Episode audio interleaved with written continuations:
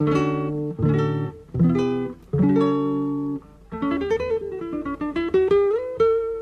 Central 3 apresenta o Cinema Nacional em Revista.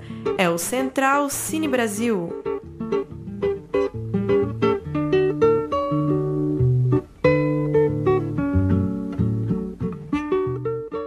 Muito bem-vindo a mais uma edição do Central Cine Brasil. Hoje é 14 de novembro, essa é a nossa edição de número 121.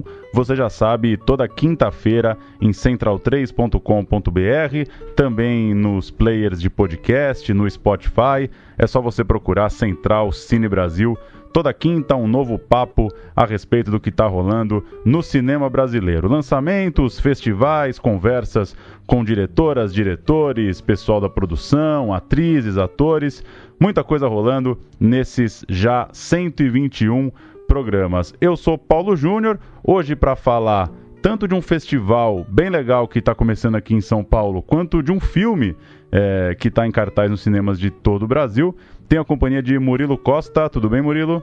Boa noite, Paulo. E como você falou, né, hoje vamos ter dois assuntos: o Festival Mix Brasil, que está começando, e também o filme do Chacrinha, Chacrinha o Velho Guerreiro, que está estreando essa semana. E a gente já está ao telefone com o João Federici. O João faz parte do pessoal que toca o Festival Mix Brasil, chegando à 26 edição. João tanto assina a direção artística, quanto participa da seleção de, de filmes, está em contato sempre com o pessoal da curadoria e ajuda a pensar esse importante festival de cinema que chega já à 26 edição. João, boa noite, valeu por nos atender. Queria que você começasse Dando um recado inicial é, sobre o Mix Brasil desse ano, como é que está a pegada do festival, da seleção de filmes nacionais, qual é a sua expectativa para a mostra que rola então de 15 a 25 de novembro? Boa noite. Boa noite, boa noite Paulo, boa noite a todos e parabéns pelo 121 programas, hein? Eu achei que eu estava na 26 edição e vocês aí, parabéns, parabéns. A gente sabe quanto é batalhar, batalhar a gente batalha para divulgar essa cultura nacional, né? Ah, é um prazer estar aqui falando com vocês da Central Cine Brasil e falar sobre o Mix Brasil, que abre amanhã, dia 15, né? uh, com o show do Johnny Hooker lá no Ibirapuera, para todo mundo. Então, assim, às 5 horas da tarde, eu convido todos para trazer sua toalhinha, sentar na grama, trazer uma bebidinha, tomar uma água, um refresco e assistir esse grande show dele e celebrar conosco uh, esse momento da gente.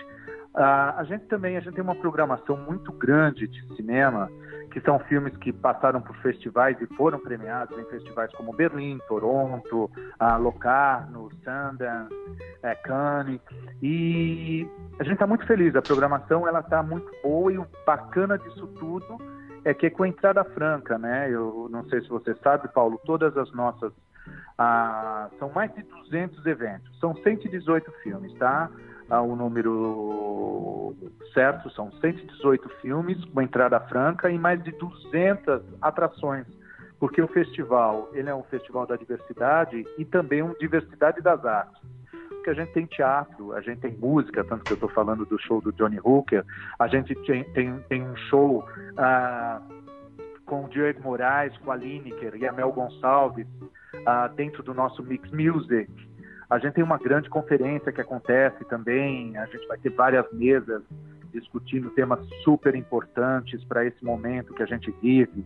A gente tem um mix literatura, que chama mix literário, né? São 16 mesas, a gente vai ter mais de 63 convidados de editoras nacionais, autores, editores, para discutir um monte de, uh, de novidades que, que estão aparecendo, né?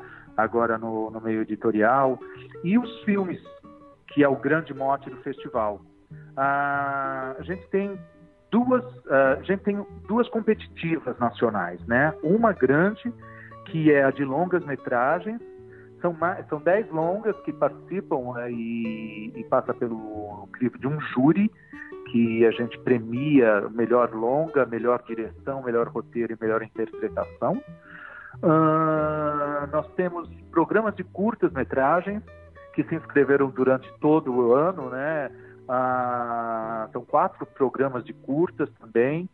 Uh, eu estou falando desse lado todo nacional e esse ano foi surpreendente a quantidade de filmes nacionais, de longas e curtas, tanto que os longas a gente precisou abrir uma nova categoria que chama Panorama BR, que é o Panorama Brasil, onde a gente vai ter filmes que discutem novas linguagens, buscam outros rumos, né? E que experimentais. Então eu acho importantíssimo e ficamos muito felizes por poder abrir mais e mais. A gente tem um número, falando muito em números, voltando aos 118 títulos que a gente vai exibir, 44% deles, para nossa felicidade, esse ano são dirigidos por mulheres. Então a gente tem buscado isso e nesse ano conseguimos chegar a um número que muitos festivais internacionais não chegam nem perto. Então a gente ficou muito feliz também com isso. E, João, acompanhando aí o calendário dos principais festivais de cinema do Brasil, a gente tem uma série de filmes que estão no Mix Brasil. É, o Ilha, que foi premiado em Brasília, Sócrates foi. Foi premiado é, no Rio também. No Rio agora. também, pois é, filme também baiano. O é. Sócrates também premiado, Tinta Bruta acaba de ser premiado lá no Rio. Como que, como que é o trabalho do Mix para acompanhar, para, claro, é, tá ligado com esses festivais é, do, do, do, primeiro nível, os principais festivais de cinema do Brasil, e ao mesmo tempo é. ter um olhar para o foco do mix, que é uma, cultura de né? diversidade né? e, e tudo mais. Como, como que você poderia falar do trabalho do mix, já que ele chega nesse final de ano, é, passando pelo circuito de festivais, tendo esse trabalho duplo, né? Que é estar tá de olho no que está rolando e ao mesmo tempo ter a sua pegada própria. É, ele, ele é um festival da diversidade que discute a comunidade LGBTQI, né? Então, é, eu, eu, eu sou o curador, eu viajo muito durante o ano todo, ah, visitando outros festivais. Isso é, é o festival Mix Brasil. O que nos ajuda muito é que ele tem um grande reconhecimento internacional, né? Ah, então eu participo também de vários júris fora, acompanho vários festivais aonde eu busco esses filmes, né? A maioria dos festivais agora, Cannes foi um dos últimos agora, a Venice, na realidade foi Venice agora que criou, que é eles têm o prêmio queer, né? Então facilitou muito, entre aspas, né, dizendo, facilitou o trabalho porque você chega e já vai focado dentro daquela programação para saber e conhecer os filmes que eles estão lançando mundialmente. Ah, mas ah, como Sundance, eu busco vários filmes. Isso tudo você tem que é, é, é um, uma pesquisa, sabe? Uma grande pesquisa que a gente tem, tem que buscar, porque vários, muitos festivais ainda não têm um foco LGBTQI, né? Ele tem, na realidade, é uma às vezes algum Uh, algum mote você vai na sinopse você vai encontrar e reconhecer que aquele filme de repente tem alguma importância dentro uh, da temática do Mix Brasil e, e assim por diante, né? mas você falou também de vários filmes que nós temos que foram premiados em vários festivais. Isso é muito importante porque principalmente o cinema nacional, o cinema brasileiro está tá dando show lá fora. A gente tem visto aí, a gente tem o Tinta Bruta, que não só ganhou o, vários prêmios aqui no Brasil, como você citou o Rio de Janeiro a semana passada, ele ganhou Berlim, né? Como também a melhor filme.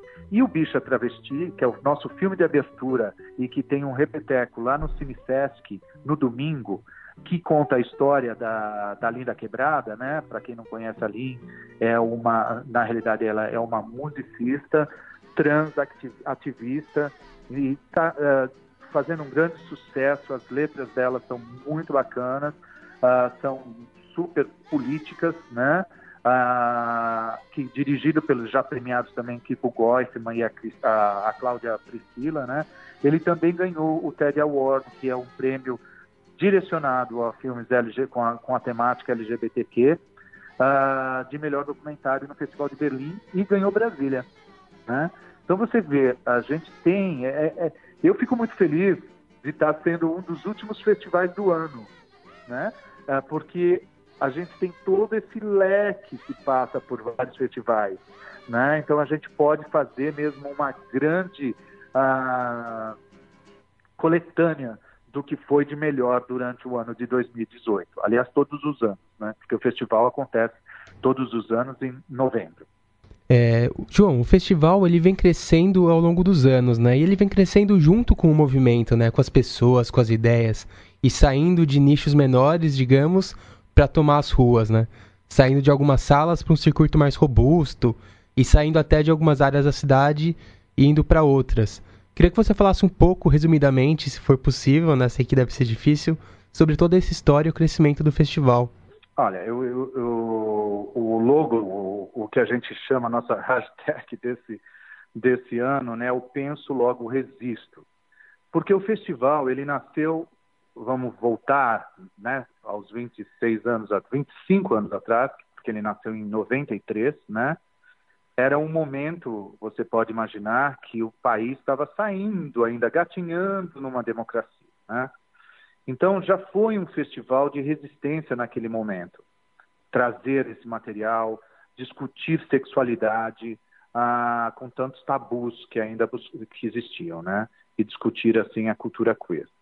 Ah, a gente tem, sim, ah, crescido muito. Isso, na realidade, ah, as pessoas começaram a se reconhecer, eu acho, seu corpo, ter, uh, se respeitar, eu acho se reconhecer como seres.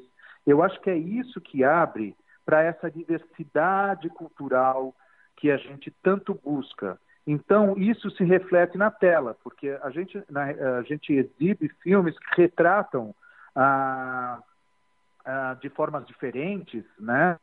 ah, o, o, o, o cotidiano, às vezes, das pessoas, os questionamentos ah, de, uma, de uma comunidade, né?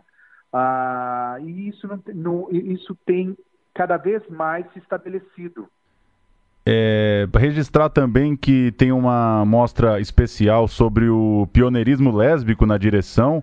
Entre os filmes vai ser exibido O Amor Maldito, da Adélia Sampaio, um marco do cinema brasileiro, filme de 84, primeiro longa brasileiro dirigido por uma mulher negra. É, e a gente já citou alguns dos longas, é, só registrar rapidamente a lista: 45 Dias Sem Você, do Rafael Gomes, Tinta Bruta, que a gente citou, da dupla Márcio Reolon e do Felipe Matzenbacher, Sol Alegria, um filme da Paraíba, do Tavinho Teixeira, Sócrates, é um filme aqui de São Paulo, do Alex Morato, O Sussurro do Jaguar, uma coprodução Brasil, Alemanha, Colômbia, é, Simone Jaquiriúma e Thaís Guizassola. O Segredo de Davi, Diego Freitas, primeiro longa do diretor aqui de São Paulo também. Lembro mais dos Corvos, filme do Gustavo Vinagre, foi premiado em Tiradentes, foi premiado também lá no Indy Lisboa. Inferninho acaba de ser premiado lá no Janela do Recife, filme do Ceará, do Guto Parente do Pedro Diógenes. Ah, Ilha, que a gente já citou, é, dos baianos Ari Rosa e Glenda Nicásio, e Bicha Travesti, que o João citou, da Cláudia Priscila do Guico Goifman, é, outro filme bastante premiado lá fora. É, João, uma última da minha parte, pegando ainda carona um pouco nesse calendário dos festivais de cinema, você disse que o uhum. Mix Brasil é, vem, já é um festival muito consolidado, tem muito respeito por onde você anda, muita curiosidade e muita vontade, imagino eu, dos diretores é, em estarem no festival. É, em resumo, o que, que, você, que, que você tem achado do circuito de festivais no Brasil? É, ainda pega para você aquela, aquele nosso velho questionamento de, de ter mais mercado de exibição, de ter mais sala de exibição para filme nacional, para não ser um circuito restrito aos festivais. É, infelizmente, a gente acabou de passar uma lista de filmes aqui que é, dificilmente vai conseguir levar muito público, é, sendo que algum deles podem nem estrear em circuito comercial. O que, que você tem pensado disso? Como você tem acompanhado? Como que a gente pode fazer para esses filmes terem uma vida, uma carreira mais longa, para além das pessoas que conseguem frequentar os festivais? Olha, primeiro de tudo, eu queria deixar aqui registrado que esse foi o ano mais difícil para todos os festivais uh, nacionais para serem realizados. Muitos sofreram cortes, nós sofremos cortes, nós tivemos que, uh, uh, se não fazer uma grande parceria com os distribuidores, ter cortes na programação, tá? mas o que, voltando à sua pergunta de distribuição, nós temos algumas ferramentas que são importantes eu espero que o próximo ministro da Cultura ele saiba lidar com, com sabedoria questões ligadas às leis que fizeram o nosso cinema é, voltar, entendeu? E, e, também a gente tem dentro da Ancine, da, da Secretaria do Audiovisual, importantes eh, ferramentas que auxiliam nos, na distribuição de cinema e leva isso para vários pontos, entendeu, do Brasil. Ah, aqui em São Paulo nós temos um grande parceiro que é a SP Cine e eles abriram ah, várias salas em comunidades super periféricas ah, de difícil acesso, ah, eu digo difícil acesso para que as pessoas pudessem chegar o filme nas comunidades e que eles abriram, acho que sei lá, 30 salas de exibições. E isso está sendo um grande fator importante para que também o cinema nacional chegue a, a, aos mais diversos lugares, né?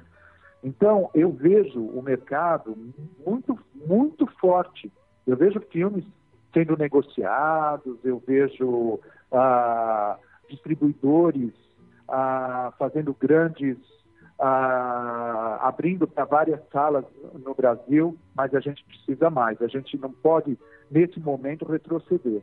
A gente tem que mais é fortalecer essas ações para que a gente continue tendo e mostrando esse Brasil lindo que a gente tem e, e expressando a nossa cultura e a nossa liberdade de expressões para que todo possa sair, possa conhecer, via viajar o mundo, que as pessoas possam ver esse trabalho. Maravilha. É, acesse o site mixbrasil.org.br. O festival, como o João já lembrou, é gratuito, está em diversas salas da cidade de São Paulo, de 15 a 25 de novembro, com muita, muita coisa legal para acompanhar. Como lembrou aí o João, mais de 100 filmes em 10 dias, então a programação é robusta, é muito boa e vale muito a ida ao cinema nos próximos dias. João, valeu pelo papo, é, bom festival e boa sequência de trabalho aí no Mix Brasil. Um abraço. Muito obrigado, Paulo. Um abraço a todos. Espero vocês lá, tá? Valeu. Nesse segundo bloco, a gente vai falar de Chacrinha, o Velho Guerreiro, em cartaz em todo o Brasil, filme dirigido pelo Andrusha Waddington, e a gente tem o prazer de conversar por telefone com Stepan Ercesian, o protagonista do filme, ele que vive o Chacrinha.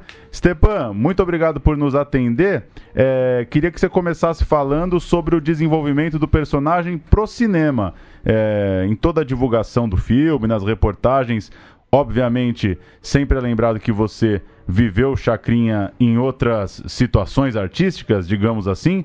É, o que, que muda quando a gente pensa em tela grande, Stepan? O que, que o trabalho de ator é, exigiu de você a hora que o projeto falou, pô, agora é filme, é cinemão, é tela grande? Como é que foi desenvolver o personagem? Boa noite.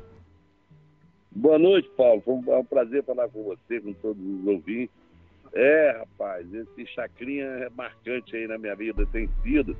É, olha aqui, é, eu fui um, eu sou um ator que comecei no cinema. Desde os 14 anos de idade eu trabalho em cinema. Fiz teatro e fiz é, é, televisão depois do cinema. Então eu estava sabendo que eu estava voltando, apesar de todas as diferenças, ao meu habitat. Eu tinha feito um especial para a TV Globo, do Chacrinha na televisão, que era o habitat do Chacrinha. Depois eu, eu já tinha feito no teatro, que foi um musical com muito sucesso, graças a Deus, mas eu sabia que no cinema eu estava voltando. Mas foram várias surpresas, nada é igual.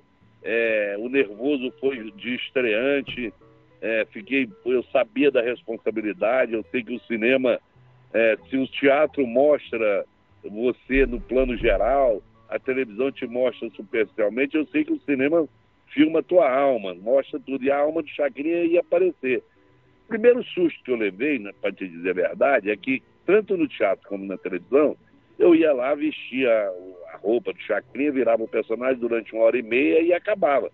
E no cinema é o contrário, a jornada é longa. Eu, ia, eu saía de casa às 5 e meia, 6 horas da manhã, 7 horas da manhã eu já estava de Chacrinha e só ia tirar a, a roupa do Chacrinha 7 da noite, 12 horas depois. Você está entendendo? Então, essa convivência também me fez bem. Mas a grande diferença para mim foi essa, mais do que todas. Murilo Costa. Stepan, boa noite. É, o Chacrinha que a gente vê na tela, ele tem uma dualidade que é comum, né? Esses retratos de comediantes. A representação, digamos que, do palhaço triste, animado ali debaixo dos holofotes, mas com muitos conflitos na vida pessoal, né? Em várias cenas a gente vê você assim que deixa o palco, já chega bufando nos bastidores, nervoso. E além disso, também tem duas dimensões de atuação em jogo, né? Tem, a, digamos que a imitação do Chacrinha e a descoberta do homem por trás desse personagem. E eu queria que você falasse um pouco sobre como você trabalhou para construir essas duas visões distintas do Chacrinha, ou do Abelardo, né, como você preferir. É, é você tem toda a razão. Quer dizer, o, o que, que acontece? Eu, desde o primeiro dia que eu fui fazer Chacrinha no teatro e que eu me aproximei do personagem, eu sabia o seguinte, que imitar eu não é o meu forte, nunca fui, eu não sou um bom imitador. E eu sabia também que é o seguinte, qualquer personagem que você faça, que é muito conhecido já do público, se você botar fantasia, vai ficar parecido. Mas eu, por exemplo, eu sabia que as pessoas precisavam acreditar não só no Chacrinha com a cartola, com a buzina, eles tinham que acreditar no Abelardo Barbosa, o pai de família, o homem temperamental, nervoso e etc e tal. Então eu procurei não fazer nada estereotipado procurei fazer com, com sentimento, de, de dentro para fora. E sabia também que as pessoas não queriam ver Stepan Essenciano, as pessoas queriam ver Chacrinha. Então eu fiz aquele exercício de humildade fundamental para qualquer ator, que é o seguinte: quanto menos eu aparecer, melhor será. Melhor as pessoas vão, vão poder. É, eu não posso flagrar ninguém me olhando e achar que é o Stepan que está ali. Aí eu me escondi atrás do personagem e acreditei na força do personagem. Isso é uma das coisas. Essa outra coisa, entre essa coisa mesmo, da, o Chacrinha tinha isso. Ele era um homem que, se, é, se, a, a grosso modo, simplificando, a gente poderia dizer que o Abelardo Barbosa era um ser humano angustiado e que, e que se permitia ser feliz durante as duas horas que ele apresentava o programa. Isso para mim não era novidade. Por quê? Porque senador, tendo feito teatro pelo Brasil afora, é, é comum a, a gente terminar, como eu já tive essa oportunidade, às vezes de estar se apresentando para 1.500, 2.000 pessoas, durante duas horas todo mundo te olhando, aí no final te aplaudindo, e logo depois você vai para o hotel para comer uma macarronada, na maior solidão do mundo, longe da sua família, longe de tudo, e ali você se humaniza, ali você você está igual a todos os seres humanos do mundo, sem aquele glamour, sem aquela coisa. Então isso faz parte da vida do artista. Stepan, é, as pessoas, de forma geral, estão muito acostumadas com a linguagem de televisão.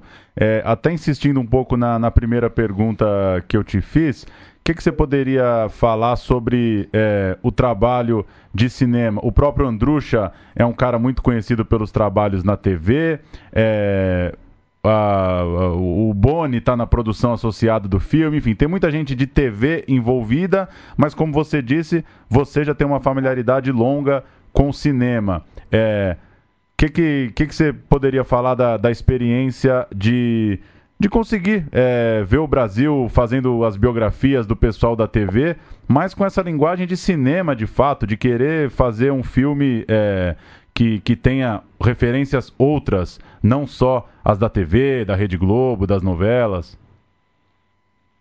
Paulo, eu posso dizer e te afirmar o seguinte: às vezes você tem um grande tema na mão, às vezes você tem um, um personagem maravilhoso na mão e faz um filme ruim.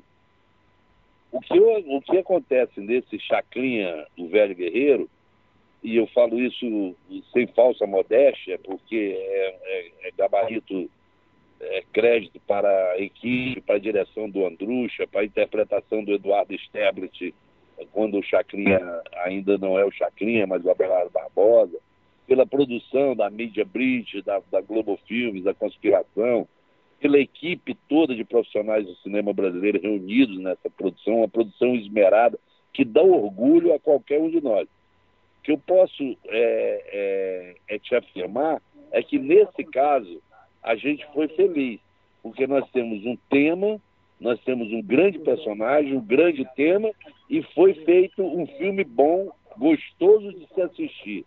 A reação do público, a reação das pessoas, é, do público comum, da crítica especializada, é aquela coisa de falar assim: nossa, está aí um bom filme brasileiro, um filme é, digno de ser apresentado em qualquer plateia, uma produção cuidadosa, cuidadosíssima, esmerada, reconstituindo épocas de 1940 e pouco, da, da época da Segunda Guerra Mundial, passando por todas as transformações e está ali um trabalho de arte, um trabalho de figurino, de cenário, de caracterização, interpretação de um elenco maravilhoso, as pessoas deram a vida.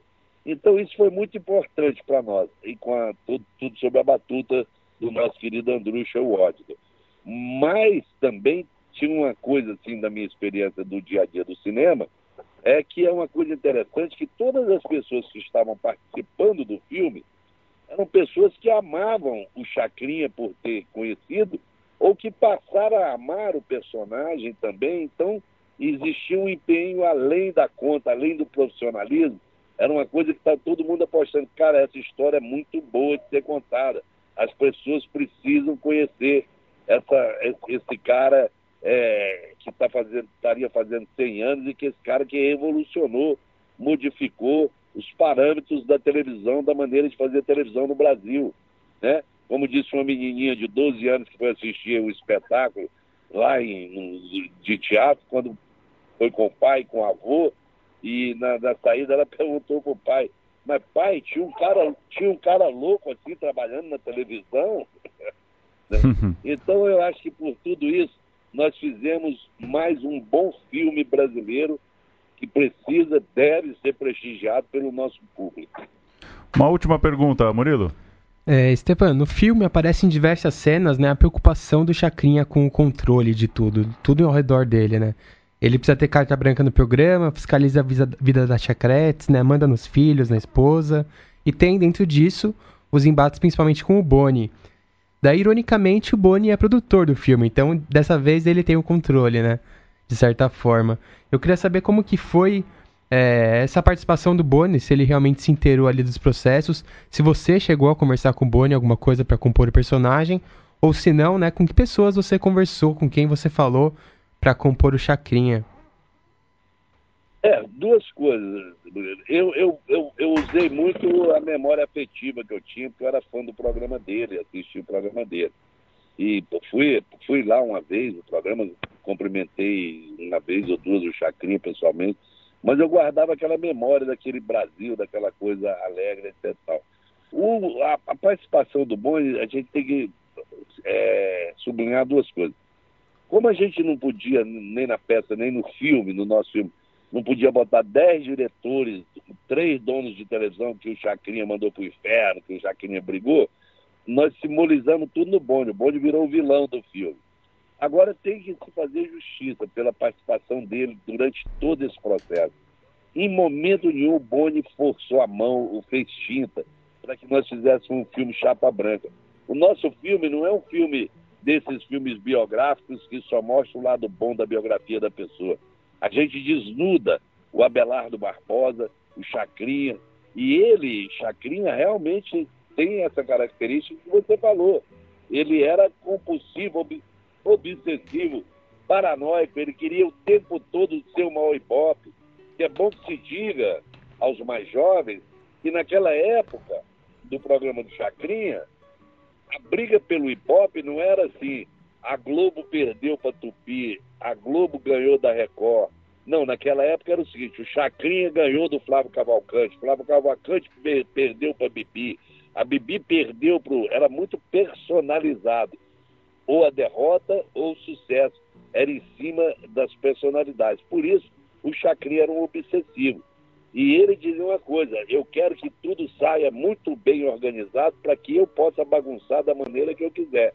Então ele era muito exigente, era perfeccionista, ele queria que tudo tivesse ocorrendo. Ele, com relação a chacretes, ele era absolutamente moralista. Ele dizia para as meninas o tempo todo: vocês já estão dançando nua no programa, não podem ficar com fama de piranha, tem que se comportar, vocês têm que arrumar um bom casamento. Então ele cuidava de tudo como se estivesse cuidando. Chacrinha misturava completamente a vida dele, a vida do personagem. Tanto que a gente é, insinua muito isso. Até que ponto o personagem Chacrinha engoliu a personalidade do Abelardo Barbosa? Até que ponto o Abelardo Barbosa é, se satisfazia em ser Chacrinha e até que ponto ele deixou de ser um Abelardo para ser só um personagem? Esses dramas que a gente vive, né? Que a gente vive é, e, e, conhece tão bem é, o tempo todo por aí. Mas o que eu posso dizer é que se o público ama, é um personagem apaixonante e é um filme inacreditável, muito bom, muito bom, muito bom. Vocês que assistiram podem dizer isso para os ouvintes de vocês. Maravilha, Stepan. Agradeço o seu tempo com a gente. É, reforço para os ouvintes para revisitarem a longa filmografia do Stepan. É, eu não tenho a lista completa aqui, mas eu chuto que são quase 40 filmes, Stepan, por aí? São quase 50 filmes. Que beleza. Valeu. Velho eu tenho 14 anos, estou com 65. Pois é. É uma longa filmografia para de tudo quanto é tipo para quem quiser ir atrás. É, Lúcio Flávio, Chica da Silva, grandes sucessos lá desde os anos 70, né? Pesada, Rainha Diaba, é, muito filme bom. Marcelo Zona Sul, que foi o primeiro. Eu gosto muito de cinema, muito, muito. Sou um homem feliz de participar da vida do cinema brasileiro. Dá para citar um favorito que você fez ou seria indelicado, Stepan? Não, eu tô brincando, eu até brinquei, eu respondi o Arthur Chechel ontem, falei hoje de novo, é uma brincadeira, mas aí perguntaram assim, Chacrinha é o personagem da sua vida? Eu falei, não, porque eu já recebi por ele. O personagem da minha vida é o próximo. Maravilha. Valeu pelo papo, Stepan. Foi um prazer. Até a próxima. Gente, uma boa noite aí, tá bom? E uma feliz proclamação da República, fim de semana e etc, etc, etc. Roda, roda, e avisa! Valeu! Tá aí, Murilo. Gostou do filme? Acha que tem, tem bons valores? Se a gente. Até é inevitável comparar com outras cinebiografias que, que saíram nos últimos anos, né? É, a gente sempre fala que tem se intensificado né, a produção de filmes desse tipo. Sim, a gente tá numa onda bem grande aí de cinebiografias e eu acho que o Chacrinha tá num bom patamar dentro dessas que saíram recentemente. Bom filme, boa direção de arte, bons atores. O Stepan tá incrível mesmo, não é só porque ele tava aqui falando com a gente agora. O Eduardo Sterblit também tá muito bem no começo. E o filme, acho que o ponto mais legal mesmo é quando ele fica mostrando essa guerra de audiências, a história da TV brasileira. E o Chacrinha fica ali atravessando esse período todo e contando pra gente como foi, né? Gente conhece um pouco a história da TV. Maravilha. A gente falou na parte do Mix Brasil um pouco do, das premiações por tabela. Só registrar aqui no Janela de Cinema, lá no Recife, o melhor filme foi para Inferninho, de Guto Parente e Pedro Diógenes. Melhor montagem, Tradução Nervosa, de Shiren Seno. Melhor som para Vermelho Sol, de Benjamin Nastat. Melhor imagem também para Inferninho. E menção honrosa, a atriz Grace Passou pela atuação dela no filme Temporada. E no Festival do Rio, melhor longa-metragem de ficção foi Tinta Bruta, melhor longa de documentário Torre das Donzelas, da Suzana Lira. A melhor direção ficou para o João Salavise e para René Messora por Chuva e a Cantoria na Aldeia dos Mortos. Melhor direção de doc também para Suzana Lira por Torre das Donzelas, lá no Festival do Rio, claro, também prêmios, uma série de prêmios, né? Para melhor ator foi para o Chico Menegá de Tinta Bruta e para o Valmir Coco de Azog Nazaré. Melhor atriz para Itala Nandi por Domingo. É, enfim, mais um ano em que a gente tem uma série de filmes muito interessantes e muita coisa que a gente ainda não viu, né? é, esperando as estreias de boa parte desses filmes que passaram aí pelo Recife, pelo Rio e por São Paulo, né? A mostra também tá recente. É, é isso então, Murilo Costa. Seguimos. É... Vou só abrir aqui as, as estreias para registrar. É, nessa semana, a gente falou de Chacrinha que está completando a sua primeira semana, né? Nesse 15 de novembro, estreia o Grande Circo Místico de Cacá Diegues, é, Carvana, o documentário sobre o Hugo Carvana. Tudo Acaba em Festa, uma comédia do André Pelens. E ainda nesse mês de novembro tem a estreia de excelentíssimos documentário sobre. É, que acompanhou ali o processo de impeachment no Congresso. Tô curioso para ver o Grande Circo Místico. Não vi ainda, veremos, a gente pode falar dele semana que vem. Então aí um dos documentários né, que retrataram o impeachment, tem vários, alguns até já arquivados pelo excesso de coisas sobre o tema. E o Grande Circo Místico vem em grande circuito, sabe dizer? Aqui pelo site da Ancine, 150 salas. É... Lançamento grande, lançamento bom. Nada mal, nada mal. Chacrinha tá grande também, vários cinemas aí de cidade, de shopping. E o... Tá fácil de assistir. E o Kaká tem um bom acesso aí na, na grande imprensa também, né? Acho que a, a, divulgação de O Grande Circo Místico pode ser boa. Veremos. É... E daqui uns meses sai a, a corrida para o Oscar, né? É, ele é, é um indicado brasileiro, já tem esse destaque, né? Mesmo que não chegue até lá. E também passou por Cannes e tem o Kaká, né? Vai ser destaque de qualquer forma. Central Cine Brasil, toda quinta-feira, central3.com.br. Assine o feed no seu tocador de podcasts ou procure lá no Spotify. Toda quinta tem um novo papo sobre o cinema nacional. Valeu, Murilo. Valeu, bom feriado para todos. Vamos nessa. Até semana que vem.